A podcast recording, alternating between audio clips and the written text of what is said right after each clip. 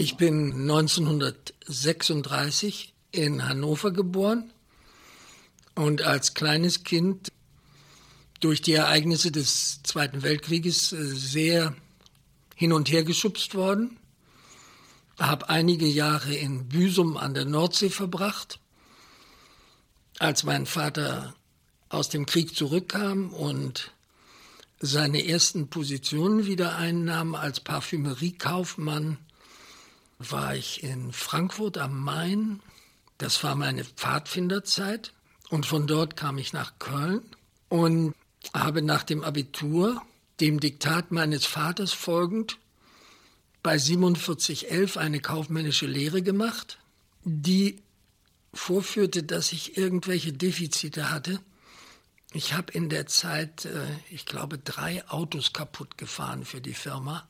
Dann eine Gehirnerschütterung gehabt und mit Unterstützung meiner Mutter durchgesetzt, dass ich diese kaufmännische Laufbahn nicht aufnehmen sollte, sondern dass ich Kunstgeschichte studieren wollte. Ich habe zeitlebens ein schwieriges Verhältnis zu meinem Vater gehabt, nicht zuletzt, weil mein Vater ein Mitläufer des Dritten Reiches war und äh, unsere gesellschaftlichen Entwürfe sich völlig auseinanderlebten. Äh, habe dann in Köln, Bonn und Paris studiert, mich lange in Paris zur Erarbeitung meiner Doktorarbeit aufgehalten. Ein schönes Buch, Paris und die deutsche Malerei von 1760 bis 1840, beschützt und äh, äh, promoted vom damaligen Generaldirektor der Kölner Museen, Herrn von der Osten dem ich noch heute dankbar dafür bin, dass er geschafft hat, dass dieses Buch bei Prestel dann herauskam. Der damalige Leiter des Kunstvereins in Köln, äh, Toni Feldenkirchen, war zugleich traditionsgemäß Werbeleiter des Verkehrsamtes der Stadt Köln, weil Köln sich auf seine Kultur sehr viel spezialisierte. Und er ging in Pension und dieser Posten wurde frei und anstatt dass ich als Volontär im Weiher Friedrichsmuseum begann, nahm ich diesen Posten an.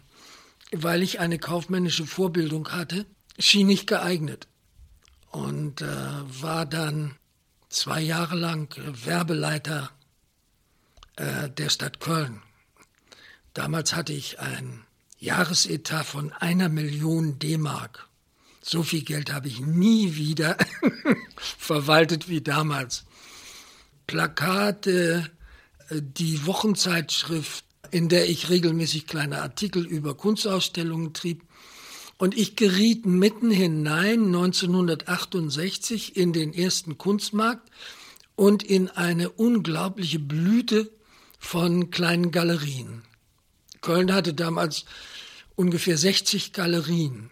Ich war andauernd unterwegs, von einer Vernissage zur nächsten und lernte dadurch die Kunstwelt äh, schlagartig kennen. Es war eine rauschhafte, kurze Epoche.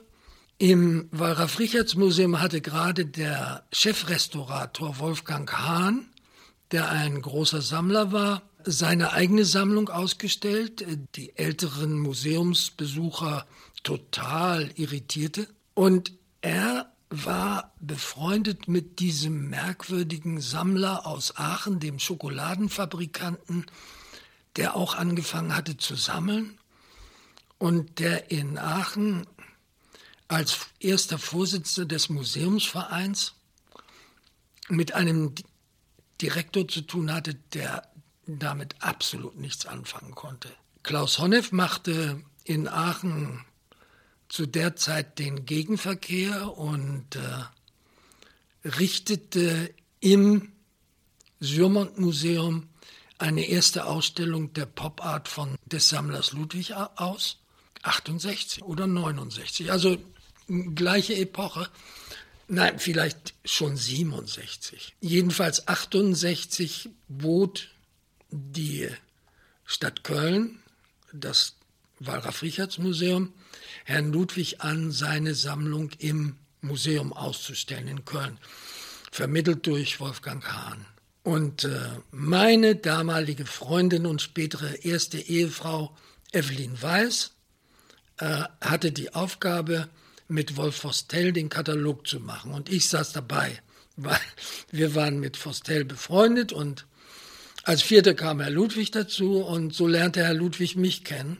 Und wieder gefiel ihm diese Verbindung von Kaufmann und Kunsthistoriker. Und äh, als ihm das alte Kurhaus hier in Aachen von den Aachnern angeboten wurde, die Angst hatten, dass nun die Sammlung äh, Ludwig nach Köln verschwinden würde, schlug er es ein und äh, sagte dann unter Bedingungen, und eine der Bedingungen ist, äh, ihr nehmt den Bäcker als äh, Museumsleiter.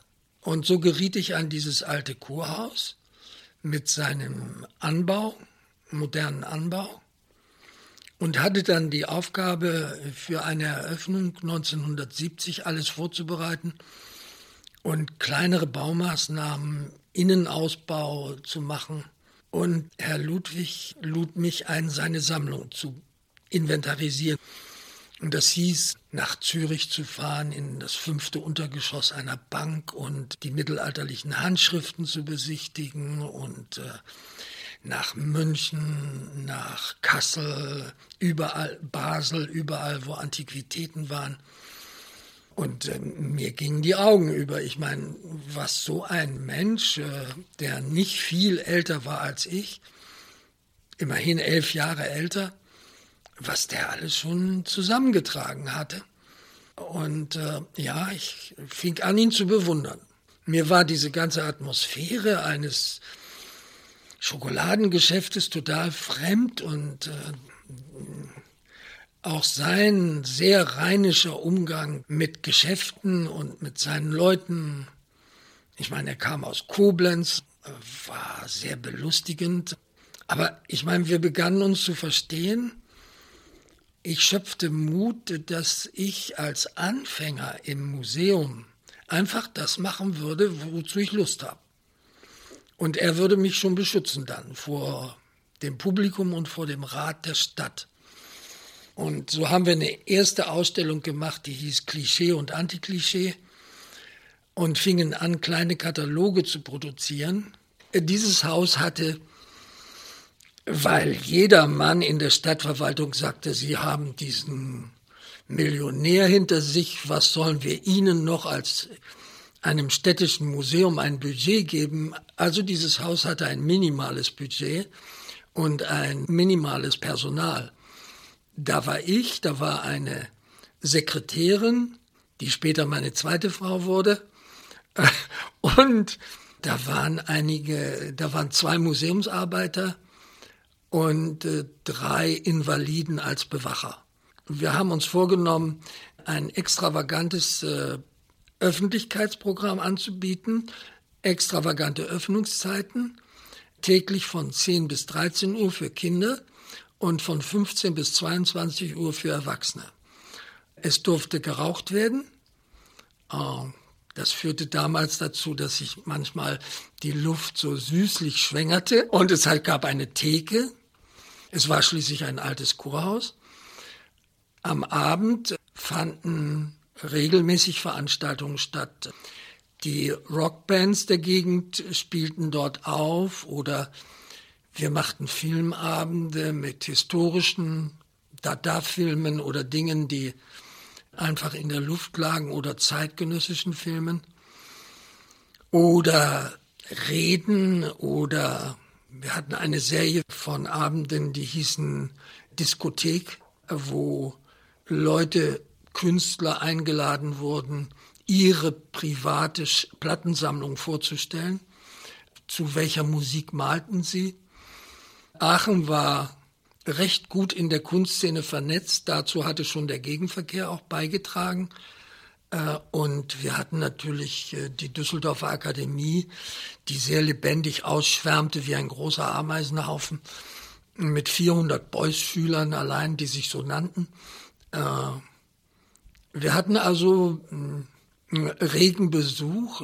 Ich machte Flugblattaktionen Eine mit einer Abbildung der zwei Kamele, Skulpturen von Nancy Graves, die an die TH-Studenten gerichtet war.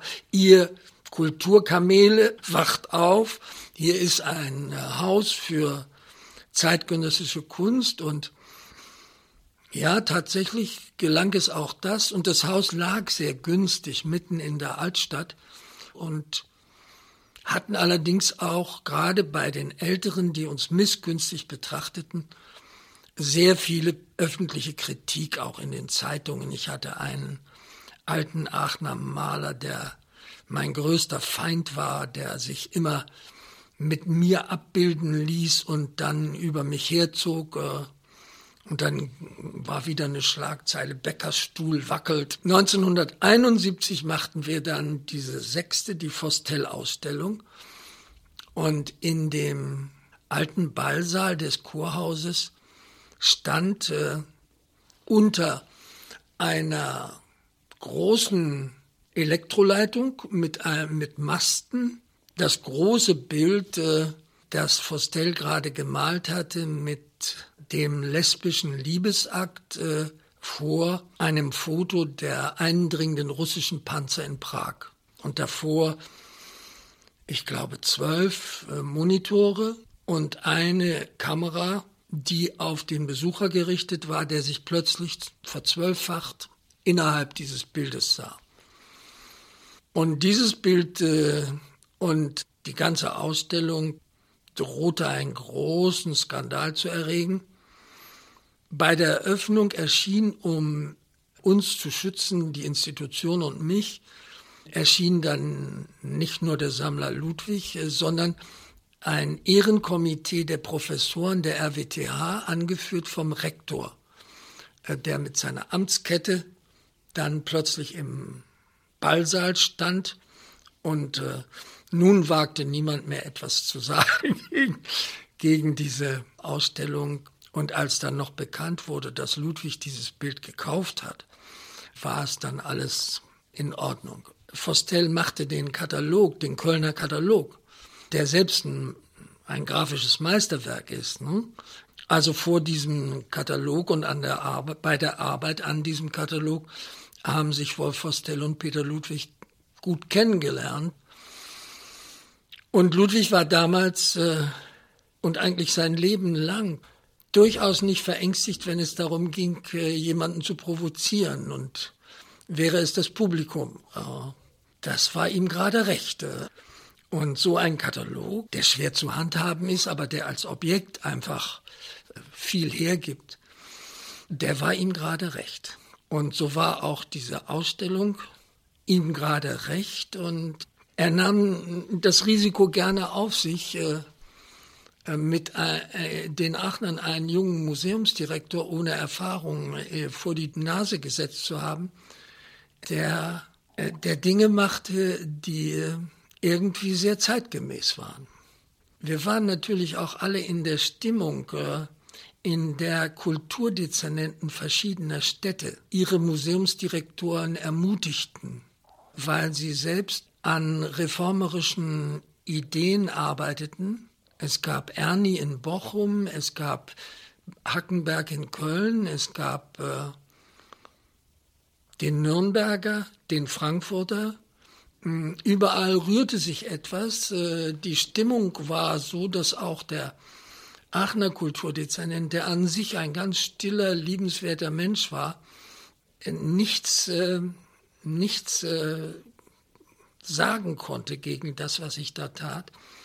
Und sehr vorsichtig dann immer versuchte, das zu unterstützen. Und ihm ist es gelungen, diese Ehrenrunde der Professoren der RWTH zu bewegen, einen Verein der Freunde der neuen Galerie zu gründen, die dann als erstes auf meinen Wunsch hin eine Kindergalerie einrichtete, die im Obergeschoss des Hauses ihre Räume fand und äh, an der wir mit großem Vergnügen arbeiteten und dann auch nach Künstlern suchten, die mit Kindern, und wir fanden sogar eine amerikanische äh, Künstlerin, die Dolores Pacileo, die mit behinderten Kindern arbeitete. Und mit einer Behindertenwerkstatt in Aachen damals eine wunderschöne Aktion machte, in der der ganze Ballsaal mit großen farbigen Bällen gefüllt war, in denen die Kinder, weichen Bällen, in denen die Kinder dann spielen konnten. Und das wurde dann für bestimmte Kurse geschlossen und geöffnet und war ein erstes großes therapeutisches Experiment, äh, über, das, für, über das wir sehr stolz waren. Die Museumspädagogik entstand damals und äh, wir haben auch äh, zwei Jahre später eine Museumspädagogin einstellen dürfen. Und äh, dieses ganze Thema der äh, Kunstvermittlung war natürlich ein ganz heißes Eisen, weil wir lauter Dinge zeigten, äh, die den Leuten erklärt werden mussten. Ich meine, es ging äh, Gott sei Dank zu einem großen Teil um Bilder an der Wand, äh, weil Ludwig war in der Weise sehr konservativ. Er, malte am liebsten, er, er sammelte am liebsten gut gemalte Bilder. Liechtenstein war ihm sehr viel wichtiger als Beuys beispielsweise. Mit Beuys äh, konnte er nichts anfangen. Ähm, und Fotos und Filme, das, das ist vergänglich, äh, aber ein schön gemaltes Bild, das hält lange. Ne? So. Hm. So dass er mir diesen ganzen Bereich überließ, der dann dazu führte, äh, dass es heute äh, im Ludwig-Forum dieses Videoarchiv gibt.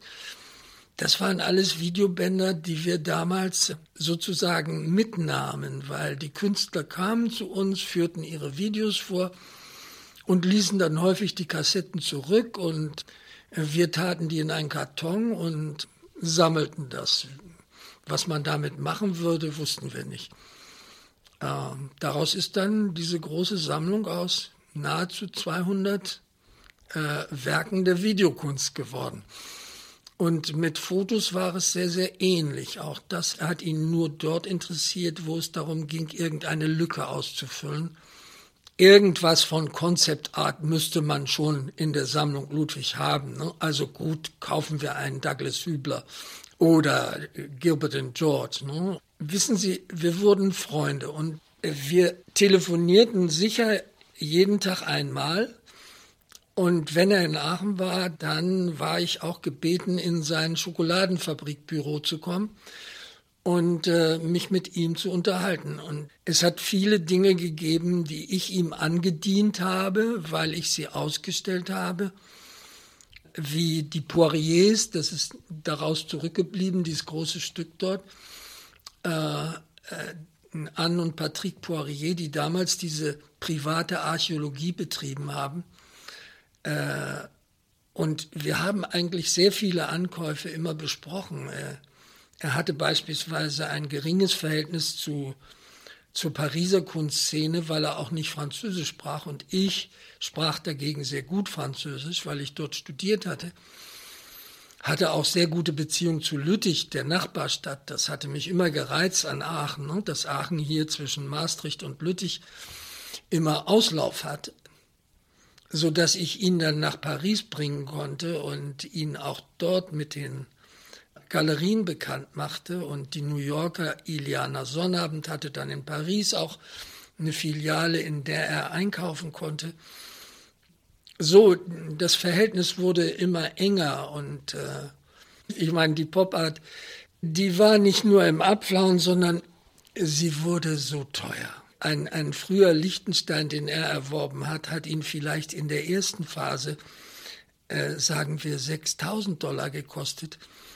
Aber in der zweiten Phase 1973, 74 kostete ein gutes Bild von Liechtenstein schon 250.000 Dollar. Ne? Also das war dann nicht mehr interessant. Das tat er nur für manche Bilder, denen er nachjagte die hatte er gesehen und die wollte er haben. Das ging ihm so bei Liechtenstein und das ging ihm so bei Jasper Jones. Da war er dann bereit, auch einen sehr hohen Preis zu bezahlen. Aber mehr interessiert ihn eigentlich, äh, neuen Bewegungen zu folgen. Ja, wie er immer sagte, die neue Galerie sollte sowas wie eine kleine dauernde Dokumenta sein, ne? wo immer äh, die Neuerwerbung der Sammlung Ludwig begleitet von äh, den Aktionen und Ausstellungen, die der Bäcker da macht, äh, stattfinden. So dass bei uns schon eigentlich das, der Hauptakzent, nachdem die Pop Art ihren Hauptakzent in Köln hatte, äh, der Hauptakzent bei den Fotorealisten lag. Ne? Also den frühen Bildern von Gerhard Richter, Chuck Close, äh, äh, Estes und äh, die Gruppe dieser Künstler. Äh, die wurde dann gefolgt äh, und das war dann eigentlich der Höhepunkt der Entfaltung der Sammlung Ludwig. Ich glaube auch der Entfaltung, der kommerziellen Entfaltung des Schokoladenkonzerns. Äh, denn wir reden immer über eine Wirtschaftsepoche, in der alles boomte. Ne? Ich meine, er war ja nicht der einzige Sammler. Es gab Ströer in Darmstadt, es gab die Sammlung König in Duisburg aus die Biersammlung, es gab überall gab es doch Sammler, die plötzlich äh, zu Geld kamen, weil sie an der blühenden Wirtschaft teilnahmen. Also Ludwig war nicht der Einzige, es gab noch eine ganze, aber keiner hat so viel Geld investiert und solche Leidenschaft bewiesen. Keiner hat auch seine Sammlung so zusammengehalten, äh, Ludwig hat ja nie etwas verkauft. Ne? Die jüngere Generation an Sammlern, das sind ja häufig auch Händler. Ne? Da muss man vorsichtig sein. Ne? Sogar Hahn, ich weiß noch, als Hahn seine Ausstellung im äh, Wallraf-Richards-Museum machte, da lachten manche Kenner und sagten, etliche Bilder sind gar nicht von ihm, die hat ihm Herr Zwirner geliehen, damit er sie mit zeigen kann. Und das waren dann so Werke, die er zu dem Zeitpunkt wohl noch nicht kaufen konnte, aber gern gekauft hätte. Und dann hat Zwerner gesagt, na ja, für die Werke ist es nur gut, wenn sie in der Sammlung Hahn plötzlich erscheinen. Ne? Also da hat Ludwig ein Egoismus entwickelt, der großartig war. Die größte Aktion waren dann die neuen Wilden, soweit es die Sammlung Ludwig betrifft. Das war eine Ausstellungsaktion, die begann äh, 1979, in der ich äh, in einer Ausstellung zusammenfasste, was Ludwig gekauft hatte an den Neo-Expressionisten, also Lüpertz, äh, Penck, äh, Baselitz äh, und Umgebung und verglichen mit einigen Franzosen und einigen Amerikanern, vor allen Dingen aus der Gruppe Pattern Painting. Das Konzept, zu dem es auch so einen Katalog noch gab, allerdings schon zweibändig, weil das so viel war, führte dazu, dass wir ankündigten, dieses ist ein Projekt, das wir weiterverfolgen wollen. Und Ludwig kaufte daraufhin die Berliner, die Galerie am Moritzplatz, also Salome, Fetting und die Franzosen in größerem Ausmaße, also die Gruppe Support Surface, die Amerikaner.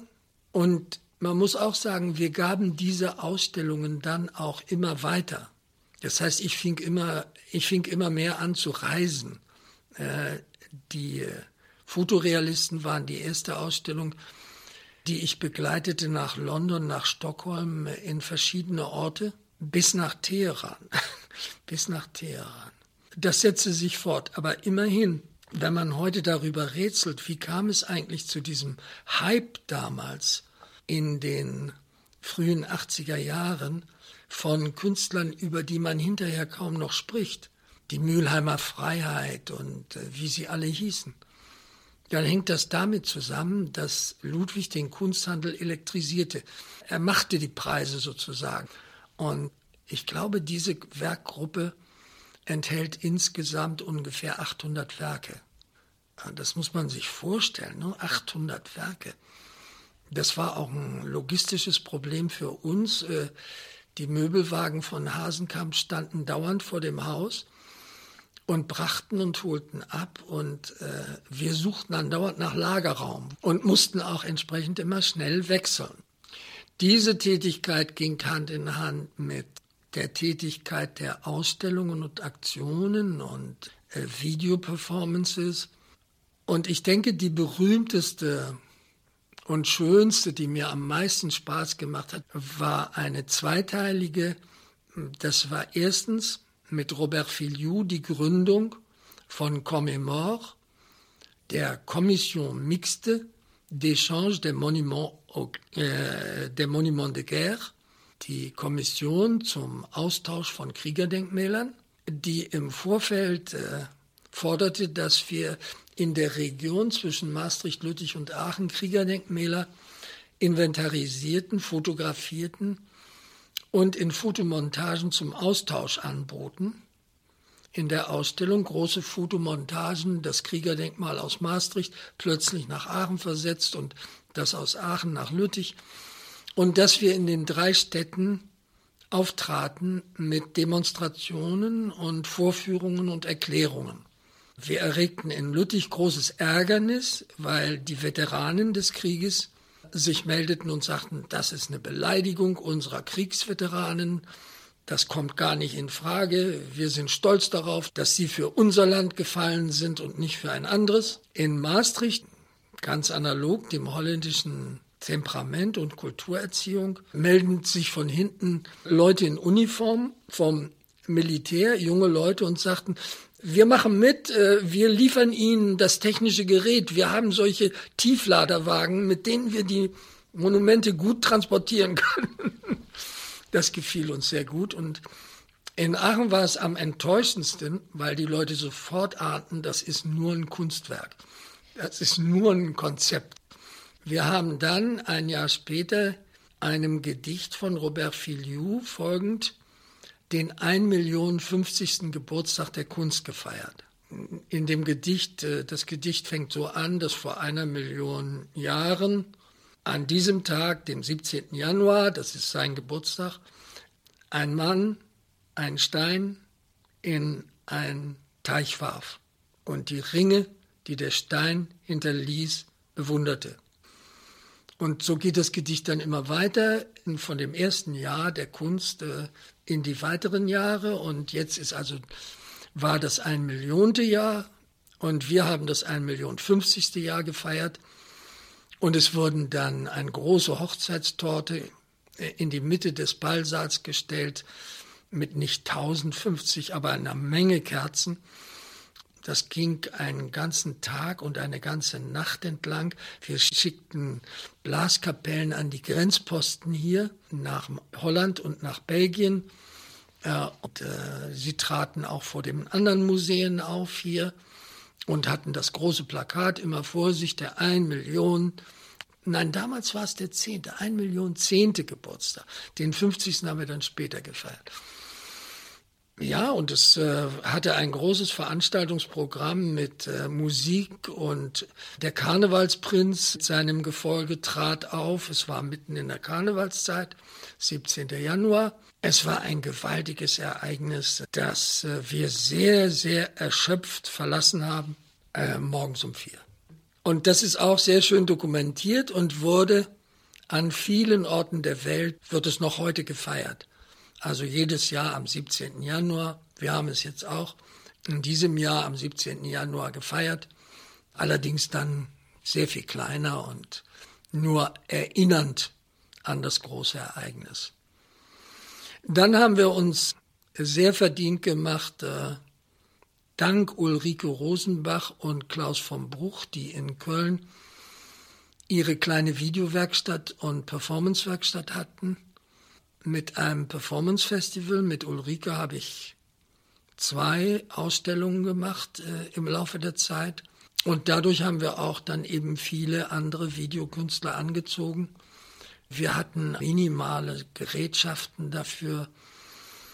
Wir hatten einen 16 mm Filmprojektor und äh, hatten einige Monitoren und einige Abspielgeräte diese technische Seite hat mich immer sehr interessiert und wir haben auch deswegen kleine Kameras uns angeschafft und ich hatte schon dafür gesorgt, dass es in dem ganzen Haus eine Beschallungsanlage gab. so dass man beispielsweise ein Telefongespräch, das man an einem Ort führte, durch das ganze Haus hören konnte. Und so haben wir mal eine Aktion mit H.A. Schuld gemacht, in der er 20.000 Kilometer mit einem bestimmten Auto von Citroën gefahren ist, zwischen Museen hin und her. Und in jedem Museum hat er eine Windschutzscheibe hinterlassen, äh, die dann insgesamt gesammelt wurden als Ausstellungsgegenstände. Der alte Herr Schneider von der Kunsttransportfirma Hasenkamp hat ihn in seinem Wagen begleitet, ist ihm hinterhergefahren und hat aus seinem Wagen über unser Telefon dann eine Reportage gemacht, wo Herr Schuld jetzt ist und wie schnell er fährt und äh, dass es jetzt dreckig wird und dass deswegen die Scheibe wahrscheinlich sehr beschlagen sein wird. Kurzum, das Publikum nahm mit Spannung teil und als der Künstler dann endlich mit seinem Wagen ankam, bekam er einen gewaltigen Applaus dafür. Also das war eine Fülle von Aktionen, an der sehr viele Künstler teilgenommen haben. Äh, Tim Ulrichs aus Hannover hat äh, im Vestibül in den Boden hinein mit einem Hammer und einem Meißel die geografischen Koordinaten des Ortes äh, hineingeschlagen, die jetzt noch äh, dort existieren.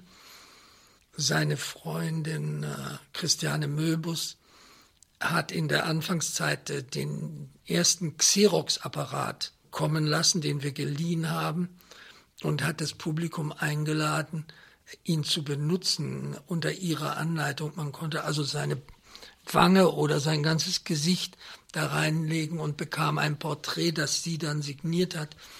Kurzum, ich will nur sagen, wir haben allein aus dem Spieltrieb, den ich bis heute besitze, mit technischen Geräten umzugehen, an dieser technologischen Veränderung, die in den Jahren stattgefunden hat, teilgenommen.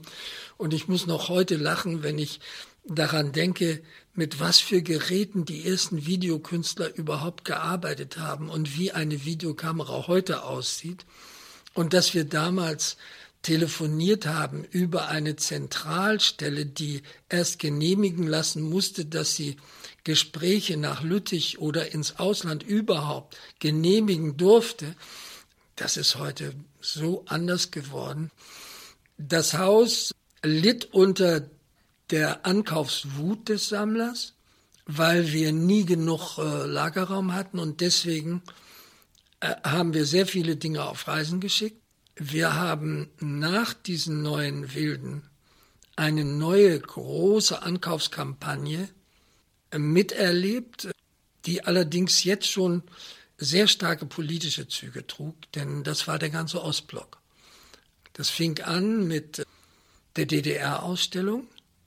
Ludwig hatte in der DDR mit dem Verband bildender Künstler der DDR offizielle Verhandlungen geführt und mit der Nationalgalerie in Ostberlin so dass einerseits eine Auswahl der Sammlung Ludwig in die Nationalgalerie in Berlin als äh, Leihgabe wanderte, nicht mal als Wechselausstellung, sondern als Dauerleihgabe. Und andererseits der Verband bildender Künstler sich bereit erklärte, aus äh, Herrn Ludwig äh, äh, die Türen zu öffnen zum Ankauf von Werken der DDR-Kunst natürlich des ersten Vorsitzenden, des zweiten Vorsitzenden, des dritten Vorsitzenden, der Künstler der DDR, also von Willi Sitte angefangen, aber eben auch äh, sehr vorsichtig, je weiter sich die Türen öffneten, zu Künstlern, die nicht wohl gelitten waren, wie der alte Gerhard Altenburg. Penck war zu der Zeit selbst noch immer in der DDR tätig, hatte aber geschafft, seine Bilder durch die Vermittlung des Galeristen Michael Werner in Köln rauszuschmuggeln. Wir sind jetzt im Jahr 1980, glaube ich. Wenn ich mich nicht irre, ist Penck 1982 rübergekommen. Und Ludwig kaufte von Anfang an äh, sehr viele Werke von Penck, sodass der Katalog der neuen Wilden enthält allein über 100 Zeichnungen von Penck und ich glaube 70 von Baselitz. Äh, und daneben eben die großen Hauptwerke jener frühen Zeit, die er in der DDR im Untergrund gemalt hat. Dieses hinter Leo Berry-Bocher dahinter, ein Bild von drei mal drei Metern, ne? also wirklich große Leinwände, die meiner Meinung nach heute zu den Meisterwerken der Epoche gehören. Nun, ich sagte, das ist eigentlich eine politische Geschichte, die dann immer deutlicher wurde. Ludwig hatte in, in der Zeit den Gedanken, weil er selbst sah, dass seine Sammlung ein solches Gewicht bekommt, äh, seine Sammlung in eine nationale Ludwig-Stiftung einzubringen. Und das hieß nicht nur die Sammlung moderner Kunst, sondern auch alle alten Bestände. Vor allen Dingen auch diese unerhört wertvollen Inkunabeln der mittelalterlichen Malerei, der Buchmalerei, die mittlerweile aus dem Züricher Banksafe in das Schnüttgen-Museum gewandert waren und dort inventarisiert wurden und in großen Bänden katalogisiert wurden. Und er war bereit, das alles äh, hinzugeben in eine Stiftung hinein, fand dann einen enormen Feind in Werner Schmalenbach, dem Direktor der Kunstsammlung Nordrhein-Westfalen, der das furchtbar fand, äh, sich so majorisieren lassen, die ganze Kunstszene in Deutschland dermaßen zu äh, majorisieren durch den Namen Ludwig. Und die Politiker neigten dann dazu, Herrn Schmalenbach recht zu geben. Und Ludwig war in hohem Maße enttäuscht und verärgert und gab unter diesem Eindruck seine äh, Inkunabeln nach Malibu an die Getty Stiftung. Das erzeugte ein großes, großes Weinen in Köln, denn man hätte sie gerne, gerne dort behalten. Von da an denke ich, äh, wurde Ludwig immer mehr zum Kulturpolitiker, der irgendetwas bewegt, bewegte, was eigentlich für die Kunst selbst nicht so immanent war, sondern er entdeckte, dass man die Kunst benutzen kann für irgendetwas. Und die DDR-Ausstellung war in der Tat ein deutlicher Versuch, das Publikum hier vertraut zu machen mit dem, was in der DDR geschieht und wir hatten damals in Aachen den Ordinarius der Kunstgeschichte an der RWTH in der Geisteswissenschaftlichen Fakultät, Herrn Hans Holländer. Und Herr Holländer schrieb in der Zeitung einen preisenden Artikel über diese DDR-Kunst in der neuen Galerie mit dem Satz, das ist die einzige große Ausstellung, die dieses Haus je gemacht hat.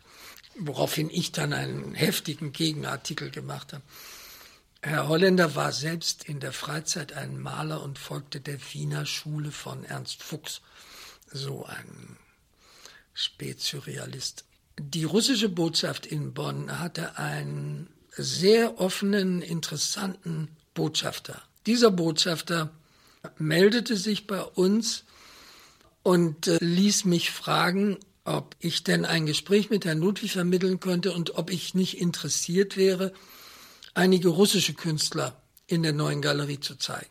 Das Gespräch mit Herrn Ludwig fand statt und der Botschafter lud ihn und mich in seinem Gefolge ein, nach Moskau zu kommen und er würde alles vorbereiten, um ihm einen Eindruck von der russischen Kunstszene zu geben. Das war wirklich ein sehr erstaunlicher Mann und er förderte einige Künstler, die äh, russisch sind. Und russisch zu sein heißt einer bestimmten Tradition folgen, heißt äh, so eine Dacia-Kultur zu fördern mit einer Liebe zum Land, düsteren Landschaftsbildern, einer Liebe zu düsteren Personendarstellungen und einer kräftigen Malweise.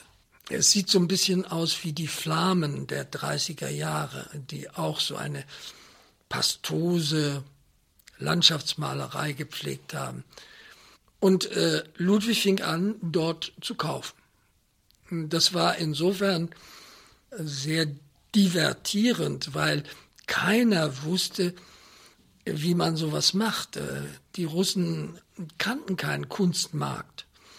Und sie wussten nicht, was sie für die Bilder nehmen konnten. Sie nahmen mich dann so zur Seite und sagten, der ist doch Millionär, ne? kann er noch viel bezahlen. Und sie ahnten nicht, dass Herr Ludwig ein sehr, sehr brutaler Händler sein konnte, äh, der auch in New York oder in Paris, wo immer er war, die Preise gedrückt hat, wo weit er konnte. Und äh, er hat sehr schöne Dinge erworben. Ich erinnere mich an so eine Anekdote, die habe ich nie vergessen. Er war bei einem Maler äh, am Rand von Moskau in so einer großen Massensiedlung mit uns eingeladen. Und äh, der zeigte ihm seine Bilder im, äh, in einer landschaftlichen Tradition der Suprematisten des späten Malevich oder so. Und äh, Ludwig suchte einige Bilder raus und ging dann mit dem Künstler raus, um die Preise auszuhandeln. Sie kamen zurück und waren nicht handelseinig geworden. Und äh, dann haben sie es nochmal versucht äh, in unserer Gegenwart. Und der Maler hat es doch fertiggebracht, zu sagen, wissen Sie, ich gehe auf Ihr Angebot nicht ein, ich schenke Ihnen das Bild. Und dann kriegte Ludwig einen roten Kopf und war so, so betroffen, äh, dass er nochmal rausging und äh, mit seinem Atlatus in finanziellen Dingen verhandelte und dann haben sie sich geeinigt, nicht? Aber diese Szene, wo der sagt, ich schenke es ihnen, die hat mir sehr gut gefallen. Das fand ich toll. Und dann kam es zu den ersten Konvolut russischer Kunst mit sehr viel Grafik und sehr viel Skulptur und sehr viel Malerei. Und das war so viel, dass die neue Galerie zu klein dafür wäre. Und Ludwig hat dann mit dem Kölner Kulturdezernenten Borger gegen den Willen des Museumsdirektors, und das war damals noch Charlie Rohrberg, mit Charlie Rohrberg verhandelt und Charlie Rohrberg sagte, nein, kommt nicht in Frage, kommt nicht ins Ludwig-Museum. Ich will auch damit nichts zu tun haben. Ich war selbst im Krieg und äh, Russen, nein, geht nicht. Wir haben ihn dann einmal mitgenommen nach Moskau äh, zu einer Reise, aber das war, für ihn war das nichts. Äh. Und dann hat äh, Borger veranlasst, dass das Zeughaus die Ausstellung, den, den Kölner Anteil der Ausstellung übernahm. Und wir haben die Ausstellung dann in verkürzter Form auf Reisen geschickt durch zehn verschiedene Orte. Das Interesse war enorm. Ganz viele Leute wollten wissen, was ist das? Und so wurde sie dann langsam als äh, Ausstellung der neuen Galerie und die Sachen wanderten auch äh, zu uns zurück und sind zu einem großen Teil noch heute im Besitz des Ludwig-Forums hier. Das waren die Russen. Und danach äh, kamen die Ungarn. Das war denn doch sehr viel westfreundlicher, näher zum Westen, denn die ungarischen Künstler waren immer Wanderer und viele hatten hier schon vorher ausgestellt. Äh, aber so wie in Moskau und St. Petersburg führt es eben auch in Budapest äh, gleichzeitig zu Verhandlungen über Möglichkeiten eines Museums Ludwig in Moskau, Petersburg beziehungsweise ja, Petersburg oder hm, und, und, und Budapest. Und solche Reisen machten wir dann ebenso nach Prag und nach Bukarest und am Ende, ach und Sofia, um diesen Zirkel dann kurz zu schließen, nach äh, Havanna. das war die letzte sozialistische Hochburg, die äh, zu zerbrechen drohte. Havanna war ein spezielles äh, Kapitel, weil in Havanna hatte es Öffnungen gegeben durch das Institut Wilfredo Lamm, das geleitet wurde von einer sehr ehrgeizigen Frau, die einen sehr guten Draht zu Fidel Castro persönlich hatte so dass sie auch Herrn Ludwig äh, dazu einladen konnte, ein Privatgespräch mit Fidel Castro zu führen, das ihn sehr beeindruckt hat.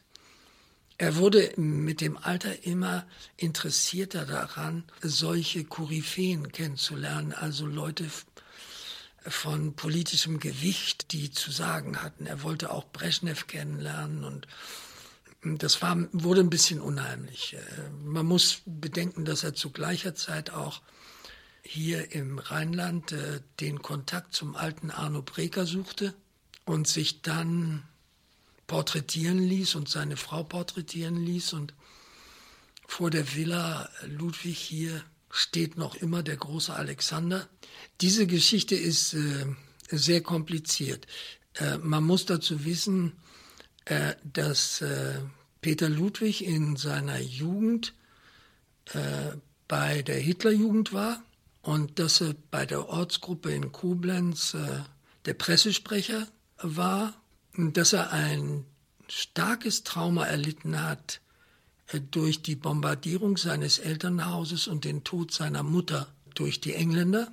Und als äh, ich ihn fragte, warum er denn seine Doktorarbeit äh, über Picasso gemacht hat, ohne irgendein Bild von Picasso je gesehen zu haben, also ein rein philosophisches Traktat Picasso und der Ausdruck eines zeitgenössischen Lebensgefühls, äh, sagt er, er hätte nicht über einen deutschen Künstler oder eine deutsche Künstlergruppe arbeiten können, weil das Trauma war zu groß. Deutschland war gedemütigt, er war gedemütigt. Aber sich so zu entfernen und dann aus größerer Distanz über einen Künstler zu sprechen, zu dem ihn dann sein Leben lang immer alles hingezogen hat, obwohl er ihn nie besucht hat, sehr, sehr merkwürdiges Verhältnis, er hätte ihn leicht besuchen können. Ne? Er sagte mal, weißt du, das erste Mal, wo ich als Deutscher mich richtig wieder wohlgefühlt habe, war bei der Weltmeister Fußball-Weltmeisterschaft in Bern, wo die Deutschen gewonnen haben. Aber dieses Nationalgefühl, dieses Deutschsein-Gefühl, das ist eben im, mit zunehmendem Alter immer stärker geworden. Und als ich ihn dann löcherte und sagte, ist das denn gut, den Breker zu besuchen und mit ihm sowas zu machen? Ich meine, da war ich dann schon eine andere Generation. Ich hätte das nie, nie gemacht. Dann sagte er, weißt du, der Breker ist ein großartiger Zeitzeuge der mir alles erzählt hat über Hitler und wie das so war und der am Ende bewiesen hat, wie dumm Künstler sein können. Aber ich meine, deswegen zu Breker regelmäßig hinzupilgern und sich porträtieren zu lassen, das erscheint denn doch ein bisschen äh, an den Haaren herbeigezogen. Ne? Kurzum, das ist so. Man muss es hinnehmen. Äh, das sind manche von diesen merkwürdigen Dingen, mit denen er Rätsel aufgibt, auch sein eigenes Begräbnis und seine eigene Grabstelle geben dann wieder so ein Rätsel auf. In einer kleinen Kirche, in einer fast einer Kapelle über der Mosel, gab es ein Relief. Und dieses Relief ist verschwunden und in den Kunsthandel gekommen und Ludwig hat es erworben für seine Mittelaltersammlung. Ein Relief aus dem 15. Jahrhundert. Und eines Tages hat der Pfarrer ihn angeschrieben und gesagt, Sie haben mein Relief, äh, Sie haben ein Relief aus meiner Kirche. Das ist irgendwie nicht richtig, dass Sie das haben. Ich sollte das haben und es sollte wieder in meiner Kirche sein. Meine Kirche wird jetzt renoviert. Äh, wollen Sie es mir nicht zurückgeben? Und dann hat äh, dieser geschickte Pfarrer es geschafft, dass Ludwig ihm das Relief gegeben hat und mit ihm einen Vertrag gemacht hat, er hat sogar die Renovierungskosten für die Kapelle übernommen und gesagt, aber Sie müssen mich in Ihrer Kirche begraben. Da hat der Pfarrer gesagt, das geht nicht. Nach dem Recht äh, kann man nicht einen Menschen heute in einer Kirche begraben. Dann müssen Sie mich am Rand unter Ihrer Kirche begraben, denn die Kirche liegt an einem Abhang. Und jetzt ist tatsächlich die Grabstelle in diesem Abhang unterhalb der Kirche. Und dort wurde Ludwig zuerst begraben mit einer Bronzeplatte, wurde diese Öffnung geschlossen und darüber wurde später Frau Ludwig begraben, sodass jetzt zwei Grabplatten in St. Aldegund an der Mosel und nicht eine große pompöse Grabstelle in Aachen, äh, wo alle hinpilgern würden und sagen würden, jetzt gucken wir mal, wo wie der große Sammler beerdigt ist. Nein, in St. Aldegund, wo kaum jemand mal hinfindet. Ne? Das muss man schon genau wissen, dass er dort beerdigt ist. Das gehört mit für mich zu den Irritationen von Peter Ludwig, genauso wie seine Bekanntschaft äh, mit äh, Arno Breker. Man muss dazu das vielleicht erklären. Er fuhr nach New York sehr häufig aus geschäftlichen Gründen. Er fuhr nach Südamerika aus geschäftlichen Gründen und bei all diesen geschäftlichen Gründen blieb er doch der Kunsthistoriker, der dann sich umschaute, was gibt es und er fand in New York das berühmteste Antiquariat für mittelalterliche Bücher Abrahams, mit dem er sehr große Transaktionen, auch finanzielle Transaktionen gemacht hat, denn das waren enorme Summen, die da im Spiel waren.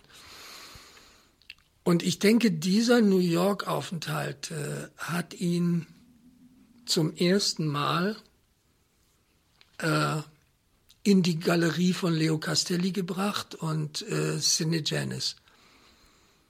Und da hat er zum ersten Mal zeitgenössische Kunst kennengelernt äh, die er ja nur hier so aus dem Rheinland sonst kannte. Äh, deutsche Kunst, äh, Karlfred Dahmen. Äh, und er war immerhin ein Industrieller, der andauernd mit den Verpackungen von Schokolade betraut war und beurteilen musste, äh, kann man eine süße Schokolade ebenso verpacken wie eine äh, Zartbitter oder bittere Schokolade. Was für Verpackungen muss Schokolade haben? Äh, was für Verpackungen muss unsere Kultur haben? Äh, und als dann die Verpackungskünstler, als Andy Warhol plötzlich ihm vor Augen kam mit den Brillo-Kartons, äh, das war seine Welt, das war die Welt des Schokoladenfabrikanten. Und ich denke, ihm hat's die Augen aufgerissen und er sagte, das ist großartig, wenn das auch Kunst sein kann, umso besser. Da war es die Liebe zu den Objekten und das hat er sogar äh, sehr vereinzelt machen können, sodass tatsächlich manche Objekte ich finde, er hatte ein großartiges Auge und er hat wirklich manche Dinge ausgewählt, die heute noch zu den Hauptwerken gehören. Er hatte ja im Grunde dann auch in New York schon seine Kontaktpersonen, die ihn mit offenen Armen empfingen. Ne? Er ging zu Iliana, er ging äh, zu Leo, er ging zu Sydney und äh, zu den übrigen Galeristen, die dann als Jüngere anfingen, die Fotorealisten zu fördern. Und nein, ich glaube, da hat äh, allzu viele haben ihn die Galeristen nicht begleitet. Äh, das wäre auch irgendwie schwierig geworden. Äh, stellen Sie sich vor, er handelt mit Leo Castelli einen Preis für einen Lichtenstein aus und der Leo oder er müssten dann dem Zwirner auch noch einen Anteil abgeben. Ne? Irgendwie kann ich mir das nicht so gut vorstellen. Bei Zwirner hat er sehr viel gekauft. Das fing an mit den Twombleys, auch da gibt es diese berühmte äh, Anekdote, ähm, dass Zwirner die drei Skulpturen von Alan Jones ausstellte. Diese Schaufensterpuppen, Headstand, äh, Hutständer, Stuhl und Tisch ne, in Form von drei kaum bekleideten Mädchen, die heute im Ludwig-Forum stehen als Gruppe. Die stand bei Zwirner aus und das Ehepaar Ludwig sah sie sich an und Irene Ludwig als wohlerzogene Aachenerin guckte ihren Mann an und sagt, das kaufst du nicht. Ne? Auf keinen Fall kaufst du das. Und sie gingen dann raus und als sie schon draußen standen, öffnete er nochmal die Tür und rief dann zu Zwirner hinein, ist gekauft. Frau Ludwig hat sich häufig geschämt für manche Dinge, die bei uns in der neuen Galerie ausgestellt worden. Und wir konnten nicht anders als äh, die obere Etage hieß dann auch das Sexkabinett. Ne? Äh, da stand dann diese Gruppe und dann hing ein Mel Ramos, äh, äh, mit dem Nilpferd, auf dem eine nackte Pin-Up, so ein nacktes Pin-Up-Girl äh, krönt äh, und daneben die Frau mit einem blauen Kleid, das hier ausgeschnitten ist und ihre Brüste zeigt. Das war so ein Raum, da wollte der Oberstadtdirektor der Stadt Aachen auch, dass ich ihn schließe. Und ich sagte ihm dann, hören Sie, ich kann das gerne tun, aber da unten in der Kompausbadstraße steht da das ZDF und da der ARD. Wenn ich das mache, sind Sie in allen Zeitungen. und, und dann ging das auch durch. Irene war selten dabei. Diese Reisen waren auch sehr anstrengend. Ich meine, ich war dann hauptsächlich der Begleiter im Ostblock und in Paris. New York, nein, ich hatte den Eindruck, dass er dort immer sehr allein hinfuhr, häufig auch sehr, sehr kurz, äh, nur um Geschäfte abzuwickeln, auch Schokoladengeschäfte. Er brachte es fertig mit der Concorde von Paris an einem Tag hin und zurück zu fahren. Mit der Concorde drei Stunden New York, dann Verhandlungen und wieder zurück. Die Überfülle war offensichtlich durch die enormen Ankäufe. Die Versuche, das zu erleichtern durch Wanderausstellungen, erschöpfte sich und der nächste Schritt war dann die Gründung anderer Museen. Das erste war das kleine Museum in Koblenz, weil es seine Geburtsstadt war. Da bekam ich dann die Aufgabe, dieses Deutsch-Herrenhaus umzuplanen äh, zur Herrichtung für Ausstellungsräume. Und wir beschlossen dann, dass, weil Koblenz so eine seit der Französischen Revolution äh, als Flüchtlingsort der Adligen eine Neigung zu Frankreich hat, wir machen in Koblenz ein Zentrum der französischen Sammlung. Dann kam Wien. Die Wiener Geschichte fing auch sehr, sehr merkwürdig an. Köln hatte im Kunstgewerbemuseum eine Direktorin Brigitte Klesse. Brigitte Klesse hatte eine Partnerschaft äh, mit Hans Meyer, einem Fotografen, der der Präsident der Wiener Künstlergesellschaft war, die dort das Wiener Künstlerhaus besaß und verwaltete. Und die Brigitte schickte ihn eines Tages zu mir und sagte, geh mal zu dem Bäcker und sprich mit ihm über die Sammlung Ludwig.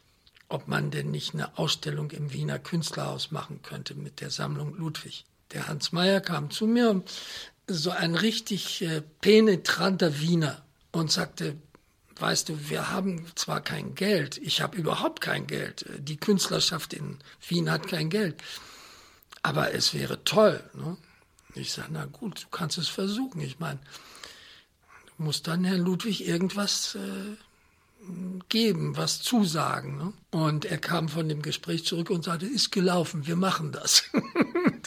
und dann fingen wir an zu planen, eine Ausstellung der Sammlung Ludwig in Wien. Alles lief sehr schön und die Räume dort sind wirklich sehr schön und Herr Ludwig wurde sehr, sehr angemessen geehrt. Die die, die Kulturministerin war da. Ich glaube, er kriegte sogar einen Orden und äh, ich glaube auch die zwölfte Ehrendoktorwürde. Er hat, glaube ich, 25. Äh, er wurde wirklich sehr geehrt äh, und äh, daraus entwickelte sich dann ein Gespräch über eine Dauerleihgabe dieser Ausstellungsgüter oder man könnte noch was auswechseln, um das abzurunden. Und dann kam das Palais Liechtenstein ins Spiel, das gerade leer stand. Und äh, von der Familie Liechtenstein, der Stadt Wien, glaube ich, übermacht worden war. Und dann kam diese Geschichte mit der Sammlung Kahn dazu. Und kurzum, es kam zu Verträgen von Schenkung und Dauerleihgabe, immer Hälfte Dauerleihgabe, Hälfte Schenkung in eine Stiftung, an der sich der Staat Österreich beteiligt. Und das war dann schon ein schönes Modell, das sich auch im südöstlichen Raum Europas rumsprach. Und dann kam Budapest und es war ganz ähnlich. Äh, die ersten Verhandlungen führten dann zu einer Ausstellung oben auf der Burg. Und alle diese Dinge hatte ich dann zu, äh, zu planen und durchzuführen. Und dadurch habe ich all diese Leute kennengelernt. Das war sehr schön. Bei den Wechselausstellungen kam ich bis nach Teheran oder nach Tokio. Das war auch schön. also, oder, oder Taipei. Also ich habe schon dadurch sehr viele exzentrische Orte kennengelernt. Das vorletzte war dann Petersburg. Bei Kuba kam es nie zu einer Ausstellung in Havanna, sondern es kam umgekehrt zu einer großen Ausstellung der Erwerbungen kubanischer Kunst. Und das verdanken wir Herrn Harten. Denn Herr Harten hat diese Ausstellung zuerst gemacht in der Düsseldorfer Kunsthalle. Und er hat bei einem äh, Gespräch hier im Ludwig-Forum vor, vor Publikum sehr hübsch erklärt, wie er dazu gekommen ist, äh, weil er bei einer, bei einem Treffen der internationalen Museumsdirektoren innerhalb der ICOM in Havanna, äh, die Lilian Janis kennengelernt hat, die ihn dann rumgeführt hat. Und er war ganz äh, berauscht von dieser Farben- und Musikfülle all dieser Bilder der kubanischen Künstler, die in ihrem, ja man muss sagen, Hungerstaat dennoch so eine Fülle von Kreativität entfalteten, dass er diese Ausstellung gemacht hat, äh, zusammen mit Tonell, einem Künstler, mit dem ich mich dann befreundet habe der Thomas Krings Ernst hat tatsächlich Herrn Ludwig in diese Düsseldorfer Ausstellung geführt. Und Ludwig hat dann dem kubanisch, kubanischen Partner gesagt, ich kaufe die ganze Ausstellung. Sie ist so toll, ich kaufe sie.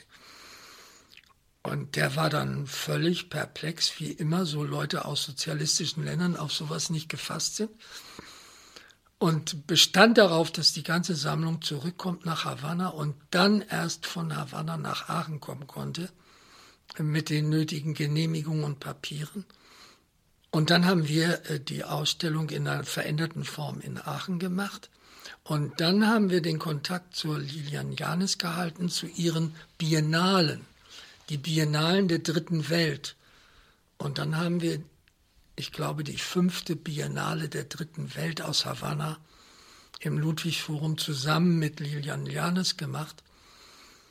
Das war eine etwas schwierige Zusammenarbeit, aber sie hat sich sehr, sehr gelohnt, weil äh, sehr viele Dinge zutage traten, die niemand von uns vorher gesehen hatte. Und wir mussten natürlich auch durch diese Ausstellungen sozialistischer Kunst aus Kuba und Südamerika und Afrika plötzlich unseren eigenen Horizont erweitern. Und äh, das hat dem Ludwig-Forum sehr genützt, denn wir haben auch in der Folge Ausstellungen von Shirizamba und Künstlern aus Afrika und Chinesen und Taiwanesen und Indonesiern mit Vergnügen gemacht und hätten das auch gerne weitergeführt, wenn ich meine Stunde geschlagen hätte. 2001 wurde ich pensioniert.